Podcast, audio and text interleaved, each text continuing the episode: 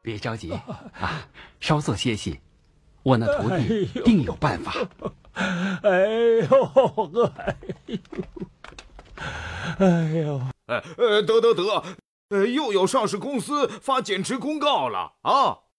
师傅，师傅，悟空，怎么这么多减持的？股民怎么受得了？嘿，是啊，散户都被减持坑惨了，股价一蹶不振。那怎么办啊？嗨。我求求孙老爷为被坑的散户讨个公道啊！悟空，嗯，师傅，你们先别着急，俺老孙这就上交易所问问，为什么上市公司减持这么猖獗？上市公司眼里还有没有股民？他们这简直就不把股民当衣食父母！好，好，好，好，你去吧，快去快回呀！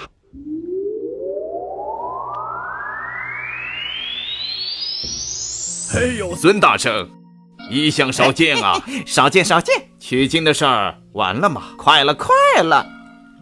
大圣来此何事？来见那些上市公司的老总。哎，哈哈，大圣大圣，他们都在散步喝茶呢。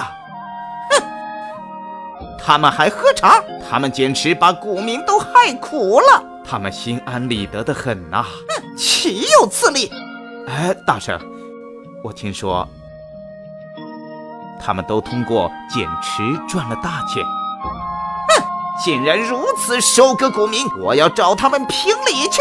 嘿嘿，大圣，大圣啊！嘿，孙大圣有何贵干？你们四家大肆减持的上市公司都在，我要好好问问你们。